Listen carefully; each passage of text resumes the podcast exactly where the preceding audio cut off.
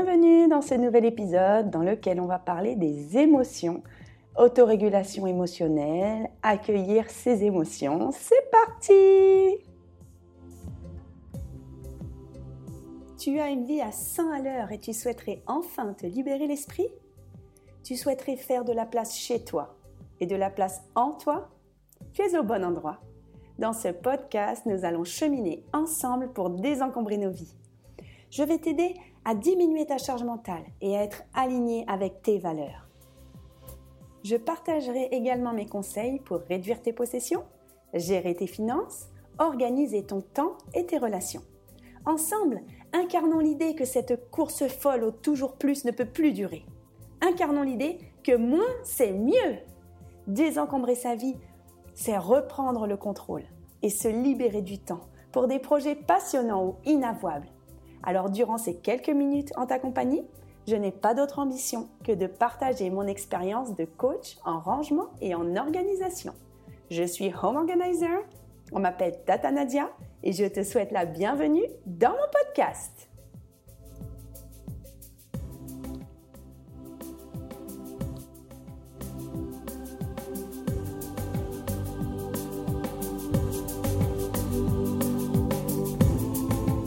Aujourd'hui, le sujet de l'épisode, ça va être les émotions. c'est quelque chose que je trouve intéressant et important, euh, notamment dans sa relation aux autres et dans sa relation à soi. Donc tu le sais sûrement, j'ai désencombré ma maison, puis j'ai désencombré ma vie entière. Et je me suis posé beaucoup de questions sur euh, ma relation aux autres, ma relation à moi-même, sur le fait que souvent j'avais des, des, soucis, je dirais, avec mes émotions. Donc euh, Aujourd'hui, on parle beaucoup des gens qui sont, euh, qui sont euh, hypersensibles ou euh, intelligence émotionnelle, etc. Moi, ce que j'ai commencé à faire, j'ai fait un travail sur moi depuis quelques années et je vais t'en parler de, entre guillemets, gestion de mes émotions, mais surtout acceptation et réflexion sur mes émotions. Donc, on parle souvent, je ne sais pas si tu en as entendu parler, on parle souvent de l'autorégulation émotionnelle. Donc, l'autorégulation émotionnelle, c'est le fait de réguler ses émotions quand ça va partir dans le trop plein. Alors souvent c'est pour les enfants. Euh, on dit qu'ils doivent réguler, par exemple, les enfants qui ont de la colère, bah, ils vont aller euh, tout casser, crier, se rouler par terre. Et il faut avec le temps, bah, il n'y a pas vraiment le choix dans une vie, euh, dans une vie normale, il faut avec le temps qu'ils apprennent à réguler ça pour faire descendre un petit peu le calme, pour être moins impulsifs dans leur relation aux autres, dans leur relation à eux-mêmes, pour ne pas, par exemple, que la colère devienne de la violence, parce que les enfants en colère peuvent s'attaquer aux autres, les frapper, pour ne pas que la peur devienne de l'anxiété, euh, la tristesse, pour ne pas qu'elle devienne de la déprime. Et on, en parle chez les enfants, mais on en parle aussi chez les adultes, de toute façon. Et une des choses que j'ai trouvé, moi, très intéressante dans ce travail d'autorégulation des émotions vis-à-vis -vis de mes enfants, c'était déjà de les comprendre. C'est-à-dire que moi, j'ai deux enfants qui sont complètement différents dans leur approche chacun de leurs émotions et qui n'ont pas besoin des mêmes réponses en face. Et ça, ça m'a euh, vraiment créé des, réflexions hyper importantes. Parce que je me suis dit, bah déjà, on ne fonctionne pas tous de la même manière sur comment accueillir nos émotions, comment les, faire sortir de soi et comment essayer de les réguler. Parce que oui, on n'a pas le choix. En fait, on n'a pas le choix que de les réguler. On ne peut pas se mettre en colère et frapper sur les gens euh, quand on est en colère, qu'on est adulte, etc. C'est acceptable quand on est enfant, mais quand on est adulte, ça n'est pas possible. Donc il ne s'agit pas justement de couper ses émotions ou de se freiner dans ses émotions, il s'agit de les accueillir et d'en faire quelque chose d'autre. Donc euh, je vais donner un exemple très concret. Par exemple, ma fille, depuis qu'elle a un an et demi, elle faisait des colères pas possibles. Euh, vraiment comme ce que je voyais dans Super Nanny, l'émission, je ne sais pas si tu connais, toi qui m'écoutes, Super Nanny, c'est une, nourrice qui vient à domicile aider les gens avec les enfants qui se roulent par terre. En gros, bon, je fais très court. Hein. Et euh, souvent, le, travail, il est beaucoup sur les parents beaucoup plus que sur les enfants, parce que les parents ont une réponse à apporter aux enfants en face de leurs émotions. Et moi, ma fille, quand elle se roulait par terre, souvent j'étais démunie. Souvent, je m'étais dit, avant d'avoir des enfants, je m'étais dit, bah, je vais leur, je crierai dessus si ça arrive. Et puis c'est comme ça et pas autrement. Et Dieu merci, j'ai rencontré euh, Isabelle Filiosa. Enfin, j'ai rencontré. En tout cas, j'ai rencontré ses livres, qui est une psychologue de l'enfant. J'ai eu beaucoup d'entretiens avec euh, les, dames qui s'occupent des enfants à la crèche, notamment euh, l'éducatrice de jeunes enfants, les aides puéricultrices. Et j'ai complètement changé ma vision des émotions. Donc en fait, ma fille, quand elle se roulait par terre, elle avait besoin d'une seule chose. C'était que je remplisse son réservoir d'amour. C'est-à-dire que Contrairement à ce qu'on peut dire, euh, bah, les enfants ils crient, ils font une crise, bah, on leur gueule dessus, on les frappe et on les enferme dans leur chambre. Ça marche pas en fait.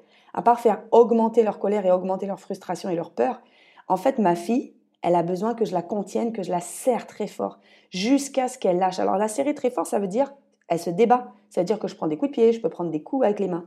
Je dois la contraindre et faire des grands mouvements avec elle pour réguler, l'aider à réguler son émotion. Et ce qui se passe, c'est qu'au fur et à mesure, je sens son étreinte qui diminue. Je sens que elle se laisse aller et elle a du calme qui commence à venir, elle pleure moins. Et après, elle se sent complètement détendue, elle se sent vidée, mais elle se sent bien et elle me dit Merci maman, ça va mieux. Et à partir du moment où j'ai compris ça, ça m'a mis du temps, hein, à partir du moment où j'ai compris ça, ça m'a fait vraiment un déclic sur mes propres émotions. Donc, quel est le travail que je, fais envers moi? C'est que déjà, je respecte mes particularités vis-à-vis de mes émotions comme je respecte celles de mes enfants. Je trouve que c'est très important de se dire on est tous différents, il n'y a pas de honte à ressentir des émotions. Et qu'est-ce que c'est pour moi quand je ressens une émotion? C'est que je vais, te, donner un exemple concret. Parfois, il y a des gens qui vont nous dire quelque chose et ça va piquer. D'accord? J'aime bien cette ce terme, ça pique. Moi, en fait, dès qu'il se passe quelque chose dans ma vie, j'écoute ce que je ressens dans mon corps. J'écoute ce que je ressens dans mon corps. Moi, je somatise énormément les émotions. Alors, j'ai plusieurs types de sensations dans mon corps. Par exemple, je peux avoir celle, j'ai mal au ventre. Alors moi, quand j'ai un très gros stress, mais un, stress soudain, j'ai mal aux intestins et il faut que j'aille aux toilettes en courant. Je te passe les détails. Mais euh, bon, t'as compris, j'ai la diarrhée. Voilà, donc depuis que je suis gamine et que j'ai des gros stress, par exemple, euh, quand j'étais jeune, j'en ai déjà parlé dans un épisode précédent, euh, j'aimais bien faire des stages à l'étranger, donc j'ai eu la chance de, passer un long moment à Montréal quand j'étais étudiante et un, et un mois à Tokyo. Et j'étais tellement stressée, je me rappelle l'arrivée à Tokyo qu'il a fallu à l'aéroport que je trouve des toilettes parce que j'étais stressée, j'étais seule, j'étais avec mes bagages, fallait que je me débrouille dans un pays où je parlais pas la langue, etc. Et ça m'a fait la même chose quand je suis partie à Montréal. Je savais que je partais pour longtemps. Je savais pas où j'arrivais. C'était vraiment l'inconnu. Et paf, il a fallu que je trouve des toilettes parce que j'en avais besoin. Donc, désolé des détails euh, pas terribles, mais c'est pour te dire que moi, le stress soudain me vient dans les intestins. Après, parfois, j'ai une discussion avec quelqu'un sur un sujet et je vais, je vais ressentir un petit pincement au niveau de l'estomac. Ce petit pincement à l'estomac, c'est une gêne. Quand j'ai cette gêne, tout de suite, je me dis, Nadia, ressens ce que tu ressens tu ressens quelque chose. Quand je ressens quelque chose dans mon corps, ça veut dire qu'il se passe quelque chose. Et j'adore ça. J'adore quand il se passe quelque chose. Parce que quand il se passe quelque chose au niveau de mon corps, ça veut dire que j'ai un travail à faire sur ce qui, est, ce qui arrive. Pourquoi cette émotion, je l'accueille comme ça? Pourquoi même cette situation me provoque de l'émotion? Parce que la plupart du temps, euh, j'ai pas d'émotion particulière. Par exemple, si je vais faire mes courses, euh, que j'arrive, je choisis mes légumes, je paye, je sors, je prends ma voiture, je ressens pas d'émotion. Je suis très neutre, en tout cas dans mes émotions. Ni, ni on appelle les émotions négatives ou, positives. Bon, moi, j'aime pas trop ces termes-là, mais j'ai pas d'émotion ni dans le positif ni dans le négatif. En tout cas, c'est très neutre. Mais quand je ressens quelque chose, ça veut dire que ça va chercher quelque chose en moi. Et quand ça va chercher quelque chose en moi, en, en souvent, ça veut dire qu'il y a quelque chose que j'ai pas résolu avec moi-même. Donc j'adore ça. Alors je vais te donner un exemple très concret. Hein. Par exemple, j'ai quelqu'un avec qui je bossais, un collègue avec qui j'ai bossé pendant quelques années, mais il me faisait tellement rire. En fait, il, est, il aimait pas mes cheveux. Il avait un problème avec mes cheveux. Et tous les matins, alors c'était, ou alors, ah bah t'as une coupe en pétard. Ah t'as mis tes doigts dans la prise. Bah qu'est-ce que c'est qu'est-ce que t'as fait avec tes cheveux? Ah bah qu'est-ce que t'as Et lui, en plus, il était chauve. Alors c'est pas mal quand même. Et moi, ça me piquait. À chaque fois qu'il me disait ça, ça me piquait. Je me disais, mais il me fait chier. Mais attends, euh, qu'est-ce c'est quoi son problème avec, avec mes cheveux? Mais qu'est-ce qu'il a? Alors déjà, j'ai essayé d'appliquer les quatre accords Toltec. Je ne sais pas si tu as, euh, si tu connais, euh, j'ai fait un podcast là-dessus. Donc tu peux regarder, je crois que c'est le, le podcast précédent, ok? Donc tu peux regarder ça, c'est-à-dire que je me disais, bon, il faut que j'ai une parole impeccable, quoi qu'il advienne, je n'en fais pas une affaire personnelle, c'est lui qui a un problème, il est chauve, donc il a un problème avec mes cheveux, voilà. Mais moi, je me disais, ok, je peux lui renvoyer les choses avec un bouclier, me dire, mais c'est lui son problème, ok, mais pourquoi ça me touche? Pourquoi j'en fais une affaire personnelle? C'est là que, pour moi, c'était là la solution. C'est pourquoi j'en fais une affaire personnelle. Et en fait, l'affaire personnelle que j'en faisais, c'était, moi, j'ai envie de plaire, j'ai envie qu'on m'aime, j'ai envie qu'on me trouve belle. Donc, quand on me dit que j'ai une sale tronche et que j'ai les cheveux euh, qui sont pas comme il faut, comme il faut en fait, comme la personne hein, considère qu'il faut qu'ils soient, eh ben, ça me touchait parce que je me disais, bah, j'ai quand même fait un effort, moi, pour avoir euh, le, petit effet euh, coiffé, décoiffé. Euh, je, trouve que quand même, je suis pas si moche que ça. Donc, je me disais, j'ai encore à avancer sur mon chemin d'acceptation, de mon corps. Et ça, c'est un chemin que j'ai pas fini, ce chemin. sur mon chemin de désencombrement, sur mon chemin de vie pour désencombrer ma vie, eh ben, je trouve que le corps, c'est un, gros, gros, gros sujet. Donc, pourquoi j'en viens à arriver là en parlant des émotions, c'est que aujourd'hui, les choses qui me font tiquer, et je sais lesquelles ce sont, donc c'est les choses sur mon corps. Parfois, les gens, ils vont dire quelque chose, ça, n'aura rien à voir. Moi, ça va résonner sur mon corps. Je vais sentir que ça m'appelle quelque chose, que ça me fait une résonance dans mon corps, ça me fait une sensation. Et je sais que c'est parce que j'assume pas quelque chose dans mon corps. Ou alors, j'ai un second sujet qui me fait énormément tiquer à chaque fois, c'est sur l'éducation que je donne à mes enfants et l'image que je renvoie de l'éducation que je donne à mes enfants. Aujourd'hui, euh, envers moi-même et envers des proches qui me sont très proches, j'arrive à assumer le fait que euh, je, suis pour l'éducation positive. Je suis pour le fait que mes enfants sont des personnes à part entière et je dois les respecter tout autant que je respecte des adultes. Et parfois, j'ai cette limite où euh, j'arrive pas trop à réguler cette limite du fait qu'ils soient une personne à part entière, mais qu'ils soient mes enfants, que j'ai une figure d'autorité. Donc j'ai quand même de l'autorité. Mais parfois, ils me renvoient une image où je me dis, purée, je suis pas assez ferme. Et c'est surtout les autres qui me renvoient cette image. C'est surtout, pas forcément le regard des autres, mais les paroles des autres. Ou parfois des situations où je me juge moi-même en me disant, mince, je suis pas assez ferme. Mince, qu'est-ce que les autres doivent penser de mon éducation? Et comment je le sais ça? Parce que ça me fait des douleurs à l'estomac, ça me fait des douleurs à l'intestin. Ça me brûle. Moi, j'ai des brûlures de, de l'œsophage. Et je sais que parfois, il y a des situations de stress qui vont tout de suite me provoquer une brûlure à l'œsophage. Ben, en fait, je trouve que c'est intéressant de les écouter. Je ne parle pas des, alors des maladies chroniques qui, qui sont provoquées parfois par l'anxiété ou aller chercher est-ce que je suis pas trop stressée quand j'ai vraiment une maladie qui traîne depuis longtemps, etc. Je parle vraiment pas de ça. Je parle des signes, des petits signes au quotidien qui nous font réfléchir sur des sujets précis. C'est vraiment de ça dont je parle. Donc je ne sais pas si toi tu es dans ce type de réflexion, euh, si tu es dans ce type d'analyse, je dirais, euh, quand il t'arrive quelque chose. Donc ce qui est intéressant quand même, il faut quand même que je le dise, c'est que je réfléchis à ce que l'émotion fait sur mon corps. Ok, tiens, voilà, j'ai une émotion. Qu'est-ce que c'est cette émotion? Donc déjà, j'essaie de la caractériser. Est-ce que c'est de la colère? Est-ce que c'est de la honte? Est-ce que c'est de la tristesse? Est-ce que euh, est-ce que c'est de la colère envers moi-même? Même si c'est de la colère, c'est de la colère envers qui? Parce que celui qui me disait pour mes cheveux, par exemple, en fait, j'étais pas en colère contre lui parce que lui me faisait marrer. Ça me faisait marrer, en fait. Mais quand même, j'ai envoyé des pics. J'ai envoyé des pics. Je lui disais, bah, c'est parce que t'es chauve, que t'es jaloux. Donc, voilà. J'avais quelque chose envers moi-même. Donc, ce qui est intéressant, c'est que je parle quand même de la, de la sensation pour me laisser envahir par cette sensation. Alors, j'ai pas l'impression que je me laisse envahir forcément par l'émotion, mais j'accueille la sensation que ça fait dans mon corps, parce que j'ai l'impression que c'est comme ça que je peux travailler. Mais après, je vais y réfléchir pendant longtemps. C'est pas juste euh, sur le coup, ah bah tiens, euh, je suis pas contente, donc ça me fait ça. Non, non, non. Après, je vais réfléchir sur le fond, sur le fond de la sensation, sur le fond de l'émotion. Donc, je vais te donner un autre exemple très concret qui t'arrive parfois, euh, qui doit t'arriver sûrement. Je prends souvent cet exemple de la, la, la, comment dire, la réflexion des gens qui nous crient dessus au volant euh, quand quelqu'un klaxonne pipi parce qu'on n'a pas avancé assez vite ou qu'on a fait quelque chose euh, pas très bien quand on conduit, pourquoi ça nous pique et pourquoi ça nous fait du mal? Pourquoi ça nous met en colère? Pourquoi des fois on est obligé de répondre? Moi je vois plein de gens qui répondent. Ouais, euh, je t'emmerde. Ou alors euh, Bah dis donc, pour qui tu te prends? Pourquoi t'as fait ça? Tu m'as grillé la route. Ah, Pourquoi? En fait, moi je t'invite vraiment à réfléchir. Pourquoi tu t'énerves? Par exemple, si tu t'énerves quand tu es sur la route, que les gens te font une queue de poisson moi, quand quelqu'un me fait une queue de poisson, je m'énerve pas en fait. J'ai peur. La sensation que je ressens, c'est de la peur. Je sais que j'ai de la peur parce que. Je vais, te creuser ma sensation et je vais t'expliquer après. Donc, quand quelqu'un me fait une queue de poisson, j'ai peur. Mon cœur s'emballe, donc j'ai le cœur qui, bat très vite.